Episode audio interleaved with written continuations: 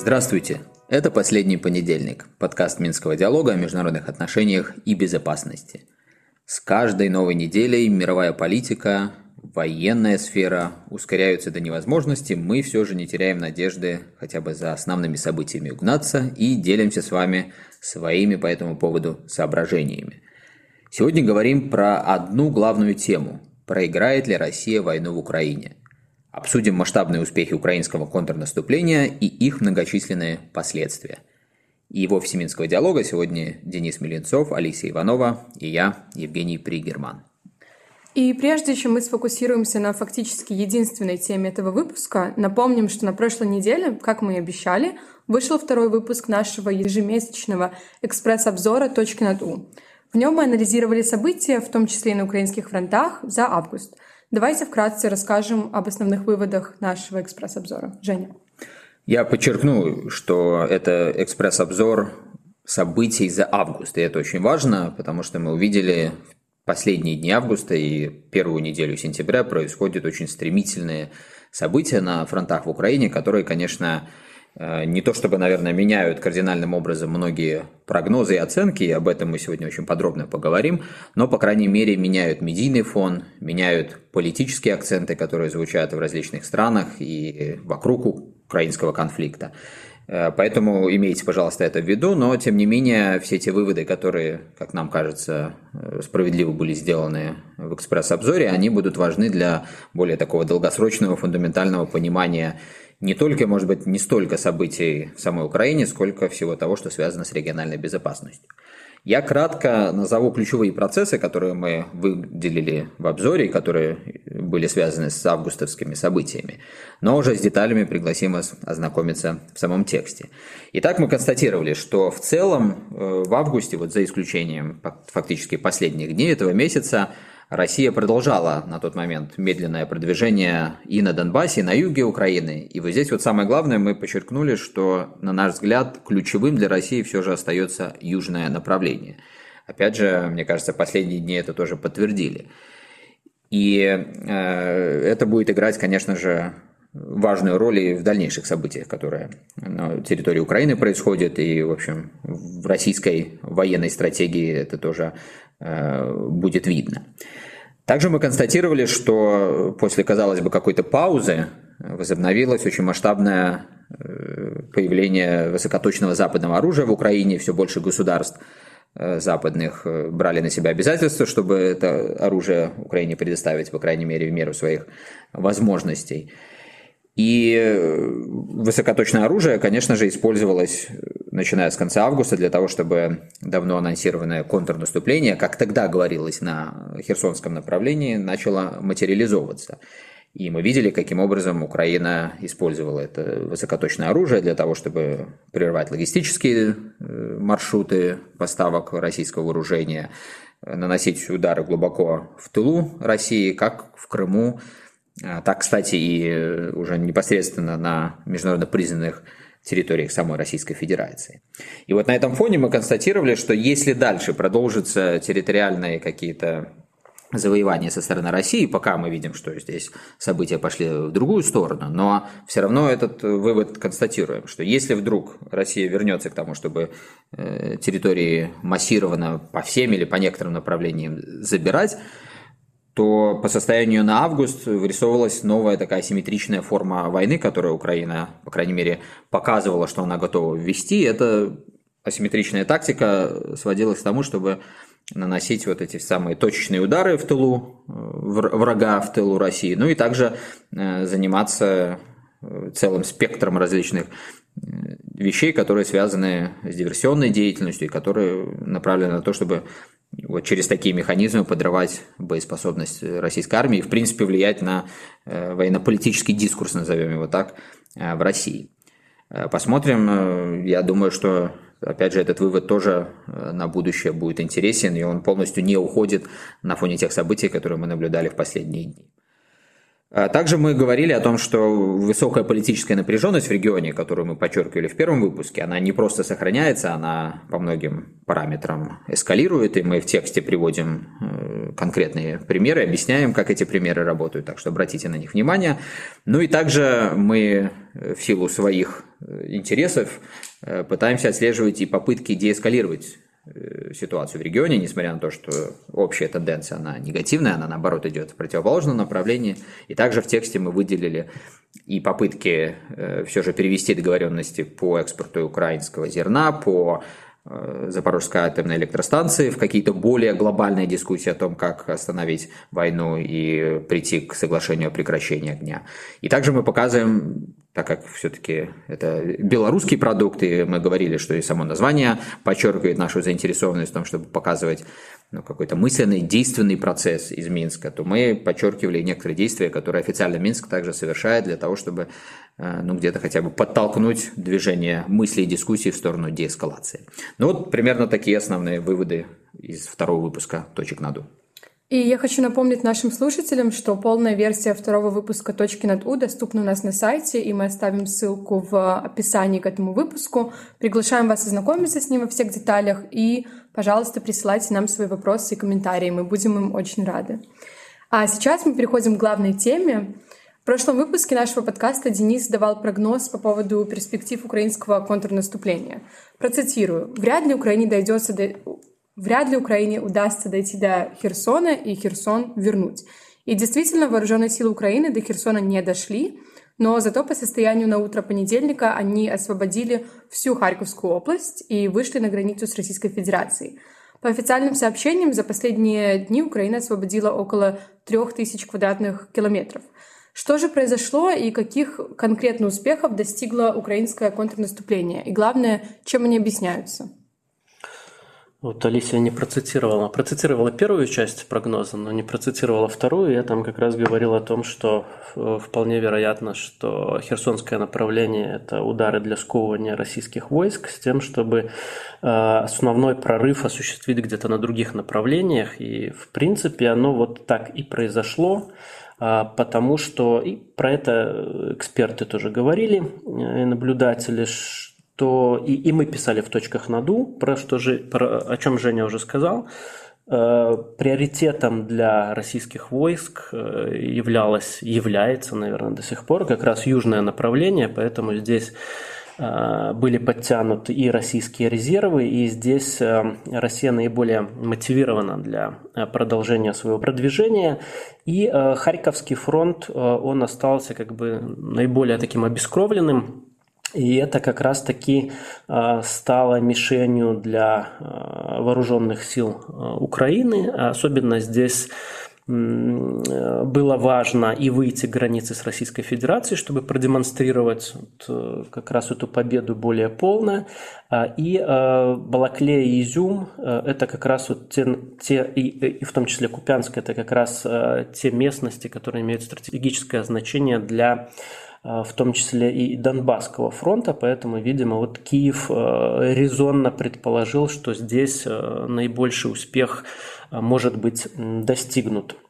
А, вот. На самом деле достаточно такое впечатляющее наступление украинских войск, и я думаю, что оно войдет в военную историю под каким-то таким названием Балаклейский прорыв, но тем не менее давайте не забывать, что а, здесь Украина достигла, ну, можем сказать, успеха а, не совсем благодаря своим таким значительным а, военным действиям. Скорее здесь во многом нужно оценивать российские действия в том смысле, что они отвели свои войска даже кое-где без всяческих боевых действий с тем, чтобы эти войска не попали в окружение и в котел, а, то есть э, можно говорить о том, что здесь э, скорее во многом была не столько инициатива э, Украины, сколько в том числе и такое волевое решение России оставить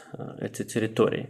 Я тут смотрю и по социальным сетям, и в СМИ в Украине и на Западе развивается некоторое такое головокружение от успеха, но на самом-то деле здесь, опять же, переоценивать вот именно это наступление тоже не стоит, потому что э, могут быть э, многие сценарии э, дальнейшего развития ситуации. Вполне возможно, что растянув э, свои линии снабжения, э, украинские войска сами могут попасть в окружение э, России. А, могут, э, Россия может перейти в контрнаступление на том же самом юге. А, то есть э, нельзя недооценивать непредсказуемость э, войны. А, поэтому рано давать такие вот оценки, как я смотрю, многие дают, чуть ли не деля уже Россию на части, предрекая там, сдачу Москвы, расчленение Российской Федерации и так далее, и так далее. Но тем не менее, да, мы имеем то, что имеем. Сейчас украинские войска вышли на границу Российской Федерации, они контролируют опять свою границу по крайней мере, в Харьковской области. И для России это очень плохая картинка. Я думаю, тут совершенно очевидно, что это большой тактический успех Украины, но вот как Денис сказал, э, появляется такое головокружение.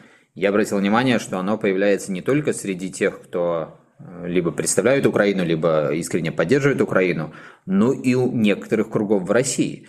Вот это казалось бы удивительно. Но с чем это головокружение связано? С тем, что более радикальные, а иногда ну просто крайне радикальные люди, элементы, как это часто говорят, а, которые все эти месяцы отстаивали необходимость намного более массированного удара, намного более кровавой войны со стороны Украины.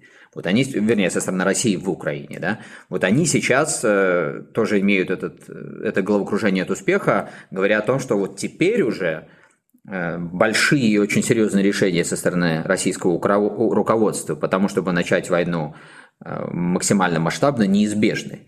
И сейчас там просматриваются тоже в разных соцсетях, в каких-то там пабликах и так далее, э, выступлениях на ютубах, которые можно найти, такие вот четкие разделения, кто-то кого-то обвиняет, говоря о том, что там часто политическая линия была Э, слабая либеральная, но это такая традиционная, конечно, линия в дискуссиях российской политики вот э, российском военном деле, как мы сейчас видим.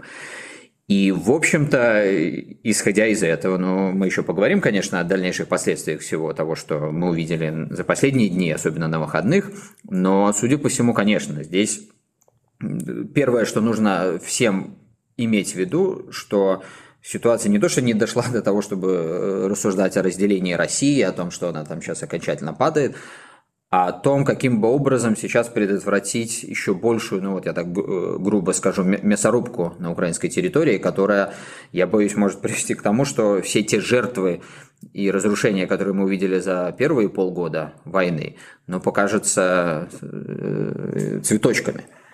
И опять же, вот если эта эйфория со стороны наиболее радикально настроенных людей в России, она оправдана, и она действительно связана с не просто мыслительным процессом среди руководства, среди политических кругов, а с теми решениями, которые будут приняты, то, скорее всего, вот мы, к сожалению, именно к этой точке во всей войне и подошли. Ну, давайте вот немного подробнее поговорим о российской стратегии. То есть, Женя, насколько я понимаю, есть вероятность, что э, российская стратегия станет более агрессивной в ответ на контрнаступление Украины. Ну вот Россия с самого начала э, войны или специальной военной операции, как они это называют, подчеркивала, что есть стремление избежать э, больших жертв среди населения, также больших разрушений в инфраструктуре. Понятно, что на фоне информационной войны, которая ведется, Э, этот тезис не воспринимался, и многие его высмеивали, тем более, что были случаи там Буча, да, которые э, многие классифицируют как преступление против человечности. Опять же, сейчас не вникаем, что там произошло, мы просто до конца не знаем этого. Но на этом фоне заявление России о какой-то сдержанности, там, чуть ли не гуманности, конечно, э, сложно было воспринимать. Но, тем не менее, по-моему, является фактом то, что от многих действий, которые российские вооруженные силы могли бы Э, совершать, они воздерживались. Вот э, буквально этой ночью появилась информация о том, что нанесены удары э, по критической инфраструктуре, которая большую часть украинской территории отключила, например, от подачи электроэнергии. Вот я думаю, что это как раз-таки символично показывает, что на уровне инфраструктуры сейчас может происходить. Я думаю, сейчас Денис куда более детально об этом расскажет. Но я думаю, что совершенно точно мы можем констатировать, что, скорее всего, вот сейчас проходится какая-то точка, которая масштабы этой войны, как с точки зрения потери человеческой жизни, так и с точки зрения инфраструктурных разрешений, изменит.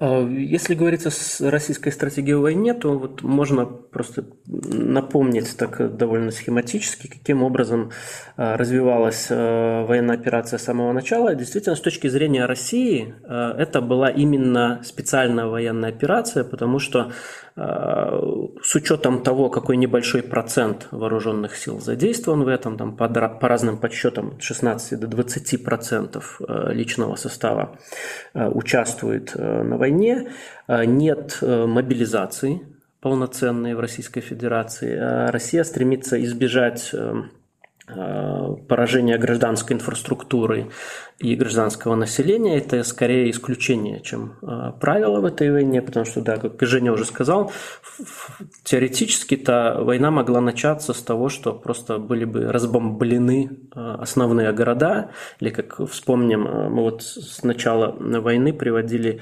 параллели с иракской кампанией американской в 2003 году, когда американцы просто укатывали полностью ковровыми бомбардировками, уничтожали населенные населенные пункты, потом туда уже а, заходила бронетехника и пехота. То есть это могло происходить и с Украиной, но оно не происходило. То есть Россия как бы а, рассматривала эту территорию потенциально как свою, которую в дальнейшем нужно будет так или иначе восстанавливать, интегрировать в рамках какого-то либо более лояльного к России государства, либо в рамках Э, собственно, Российской э, Федерации, и, э, соответственно, население рассматривало тоже потенциально как близкое культурно, этнически, исторически, с которым нужно обходиться более-менее Э, скажем так, аккуратно.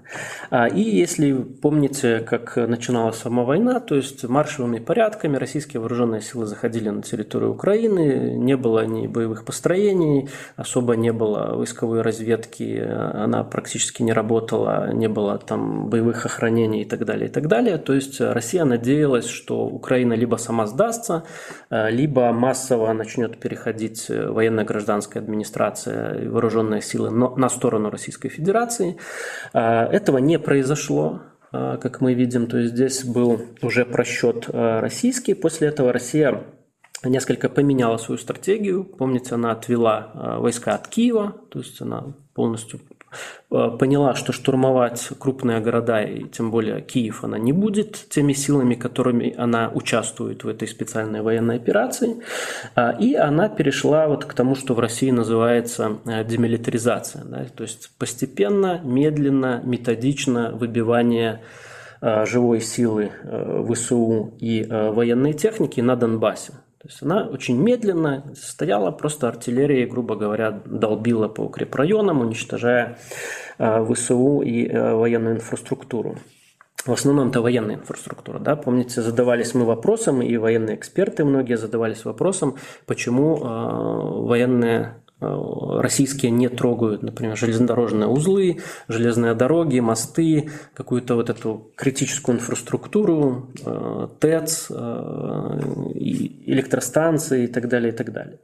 Сейчас Россия вынуждена будет вновь переосмысливать свою военную стратегию, потому что война вот этими малыми усилиями либо в режиме специальной военной операции, она также не работает. Она приводит к тому, э, что Россия э, демонстрирует вот через эту всю картинку информационную войну, демонстрирует свою слабость.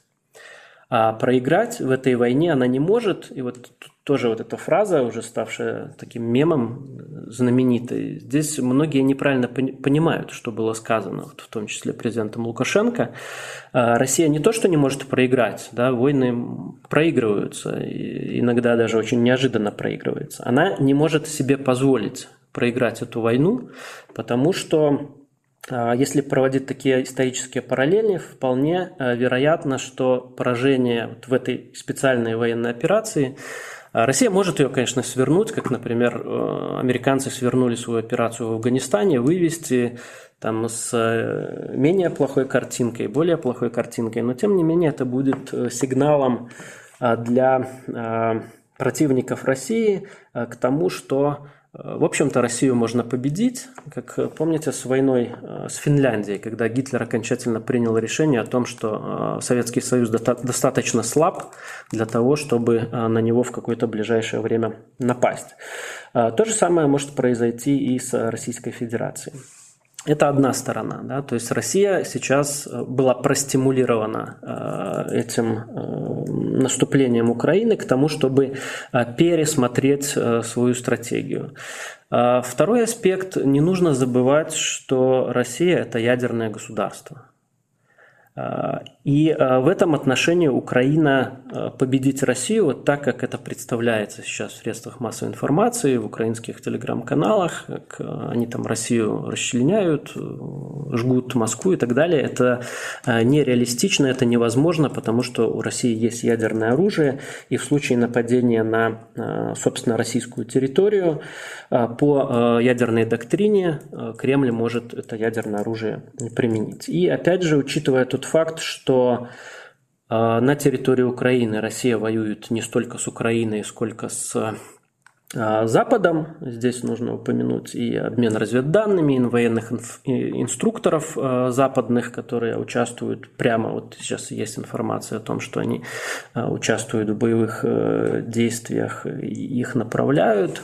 Это и западное вооружение. То есть здесь Россия, опять же, не может поставить себя в такую ситуацию, когда она Западу проигрывает. Поэтому мне кажется, что здесь э, наиболее логичным э, в таких условиях э, для России будет э, наращивать свое военное присутствие, наращивать масштаб этой военной операции специальной. Она уже может превратиться уже с точки зрения России из специальной военной операции в полноценную войну. То есть мы, наверное, в ближайшие дни, недели увидим, каким путем Россия пойдет. Тут мы еще сейчас поговорим о различных внутри- и внешнеполитических э, возможных последствиях, аспектах всего этого дела для э, России и всей вот этой ситуации, которая возникла в последние дни, которая действительно ну, наносит совершенно очевидно очень много таких психологических, информационных, эмоциональных ударов по России, по всем тем заявлениям, которые делаются начиная с февраля. Здесь мы, слово, не сказали о еще одном аспекте, вот каким образом все это воспринимают, например, те жители Харьковской области, которые остались на оккупированной территории, и даже если они не начали как-то сотрудничать с российской военной, военной администрацией, ну, по крайней мере, уже начали связывать свое будущее с тем, что как сказал один из высокопоставленных российских чиновников, Россия здесь теперь навсегда.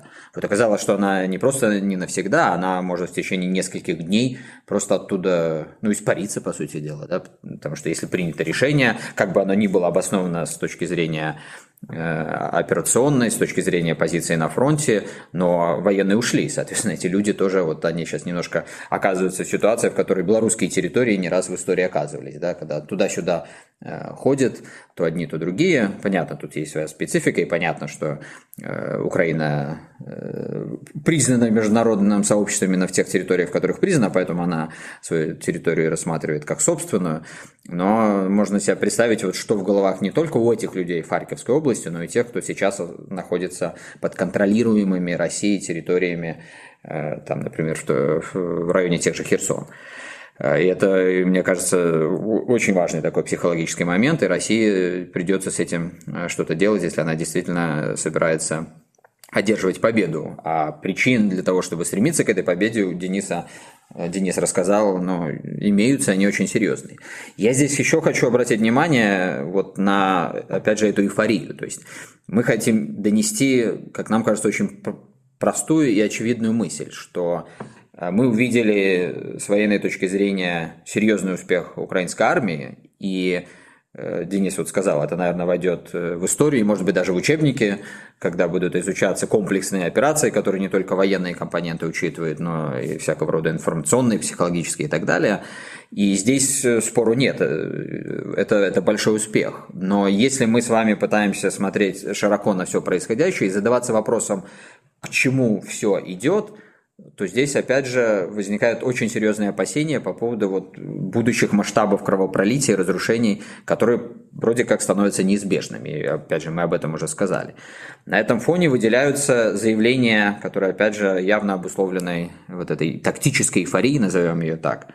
Э, например, тот же Алексей Данилов, который, я напомню, является э, главой э, Совета национальной безопасности и обороны Украины, ну или э, секретарем этого совета, да, э, вот, и он, он, он сказал буквально следующее, цитирую, «Наша задача – сделать Россию такой, чтобы у нее не было даже желания думать, что она может нападать на соседей.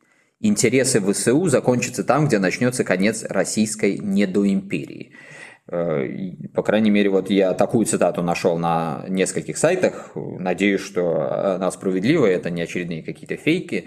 Но если вот так, ну то здесь неизбежно встает, опять же, вопрос о все том же ядерном оружии, о котором, получается, одна часть людей, которые наблюдают за этой войной, постоянно напоминают и просят не забывать о нем, потому что, ну, мы не раз говорили, к чему может привести использование, каким бы тактическим это оружие ни называлось. А другая часть, и вот я читаю, скажем, какие-то ведущие американские издания, тот же Foreign Affairs, который, э, наверное, такой основная площадка для дискуссий о международных отношениях, безопасности и э, стратегии Соединенных Штатов.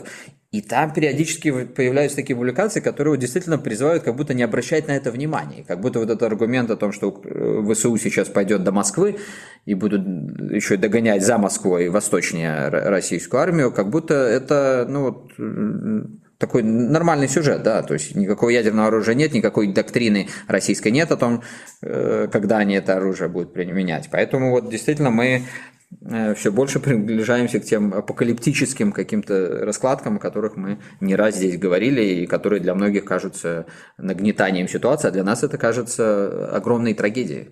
Ну, конечно, мы не будем говорить о возможном захвате Москвы или разделении России на части, но все-таки давайте поговорим, какие внутри- и внешнеполитические последствия военные успехи Украины могут иметь для России.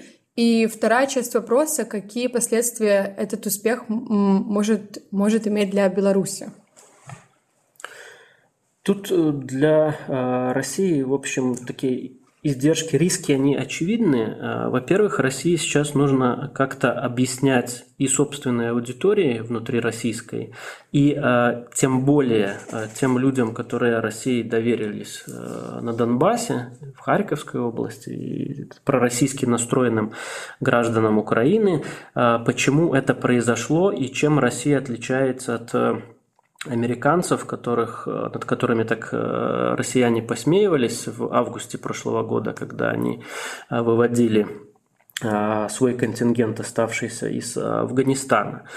А, это дает все основание той партии э, войны, про которую Женя вначале говорил, для того, чтобы свой голос э, более возвысить, потому что не секрет, что довольно значительная часть э, российского общества хотела бы более активных военных действий и более интенсивной войны в Украине, поддавшись вот э, той пропаганде, которую Россия э, с самого начала военной операции вела, настраивая вот собственное общество на то, что Россия воюет с фашизмом в Украине. И, соответственно, вот почему, если действительно Россия там такую святую миссию выполняет, зачем она тогда добровольно сдает города уже завоеванные, бросает там а, людей и уходит, а, откатываясь назад к своим границам.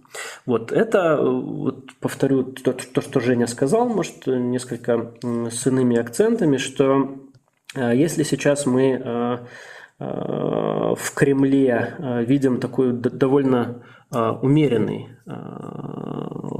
в политический режим, скажем, такого немца в Кремле, как многие говорят, то вполне возможно, что на фоне вот этих э, поражений на фронтах мы увидим намного более доминирование, намного более агрессивной фракции, которая будет иметь все большую и большую поддержку внутри России. Вот это так, такие, мне кажется, вполне обоснованные опасения, которые могут материализоваться в какие-то даже ближайшие месяцы. Ну, судя по всему, к этому идет. Опять же, не, не будем повторяться. То, что мы слышим от э, партии войны, такие совершенно истребины иногда, не то что на грани фола, тут уже давно все линии фола пройдены. Э, заявления такого рода звучат. В ближайшие дни мы посмотрим, э, как это все будет развиваться. Но в целом, конечно, мы в очередной раз можем констатировать, что как по учебнику вот происходит вот это затягивание в воронку войны всех и вся. Э, мы поговорили о России, и здесь очень удачную параллель с Афганистаном Денис привел, но можно вспомнить и множество других случаев, которые в том числе в эпоху Холодной войны были, помните тот же вьетнамский конфликт. Вот можно просто накладывать э, то, что называется дискурсами внутри общества, теми процессами, которые идут на уровне элит, которые принимают решения. Вот одно на одно можно накладывать, и более-менее мы все это одинаково видим. Там, Советский Союз в Афганистане то же самое. Да? Всегда кажется, что очень легко э, задачи решаются. Совершенно очевидно мы увидели, что те расчеты, э, которые у России изначально были, и базировались они, судя по всему, на разведданных о том, что в украинском руководстве не так много тех, кто готов в условиях начала вот этой военной операции стать Э, по стойке смирно и активно противостоять военной операции, но вот оказались эти разведданные тоже совершенно очевидно, значит, неправильными.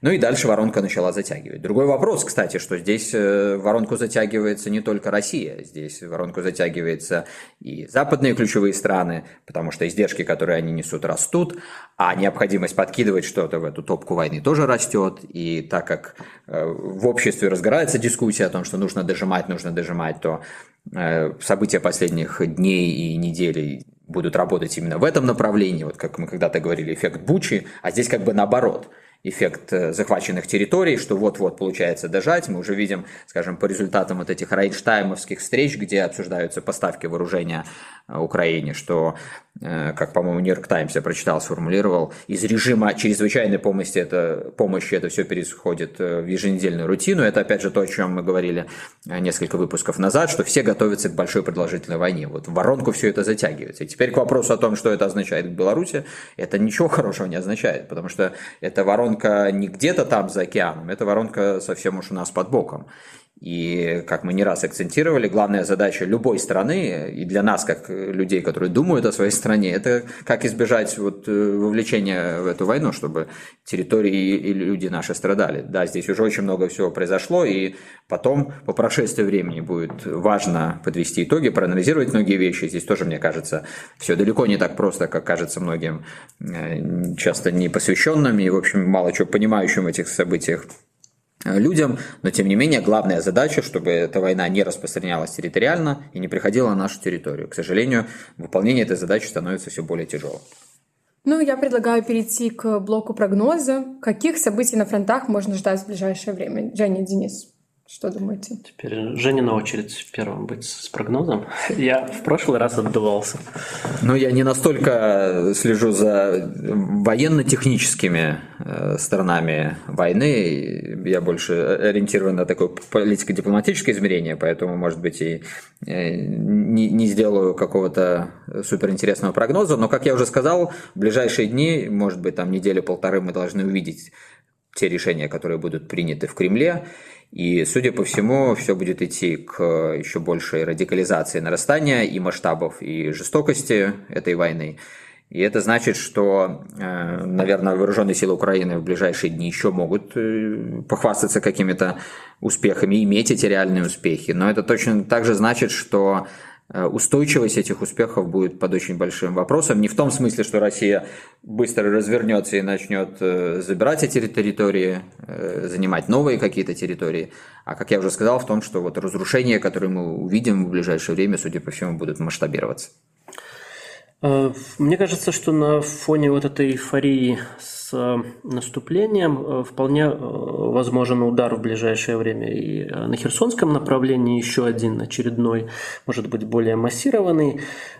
Скорее всего, вновь на южном направлении Украины ничего не получится, но тем не менее это направление остается исключительно важным для Киева, потому что это направление на Крым, это направление на отвоевывание Э, побережья э, Черноморского, э, поэтому здесь как раз-таки нам стоит, наверное, ожидать активизации. Что касается России, то да, я здесь в целом с Женей согласен.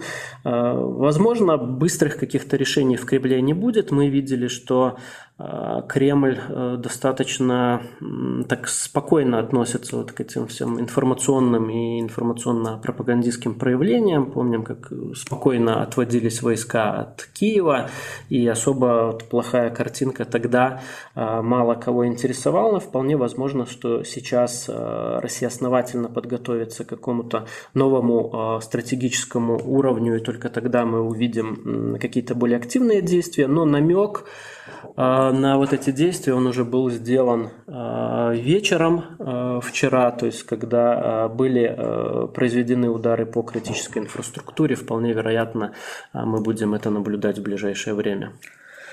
И действительно будем наблюдать. Таким, друзья, получился очередной последний понедельник. Событий совсем уж много. Мы и в таком эпистолярном жанре продолжаем за ними следить. Еще раз призываем вас ознакомиться со вторым выпуском «Точек на ду». Также на этой неделе у нас э, должен быть интересный материал по значению изменений в британской политике, прихода Лизы Трасс на премьерский пост для э, противостояния между Россией и Западом, и также материал по поводу ближайшего саммита ШОС, куда мы, как ожидаем, примут Беларусь. Пока же, всего доброго, услышимся.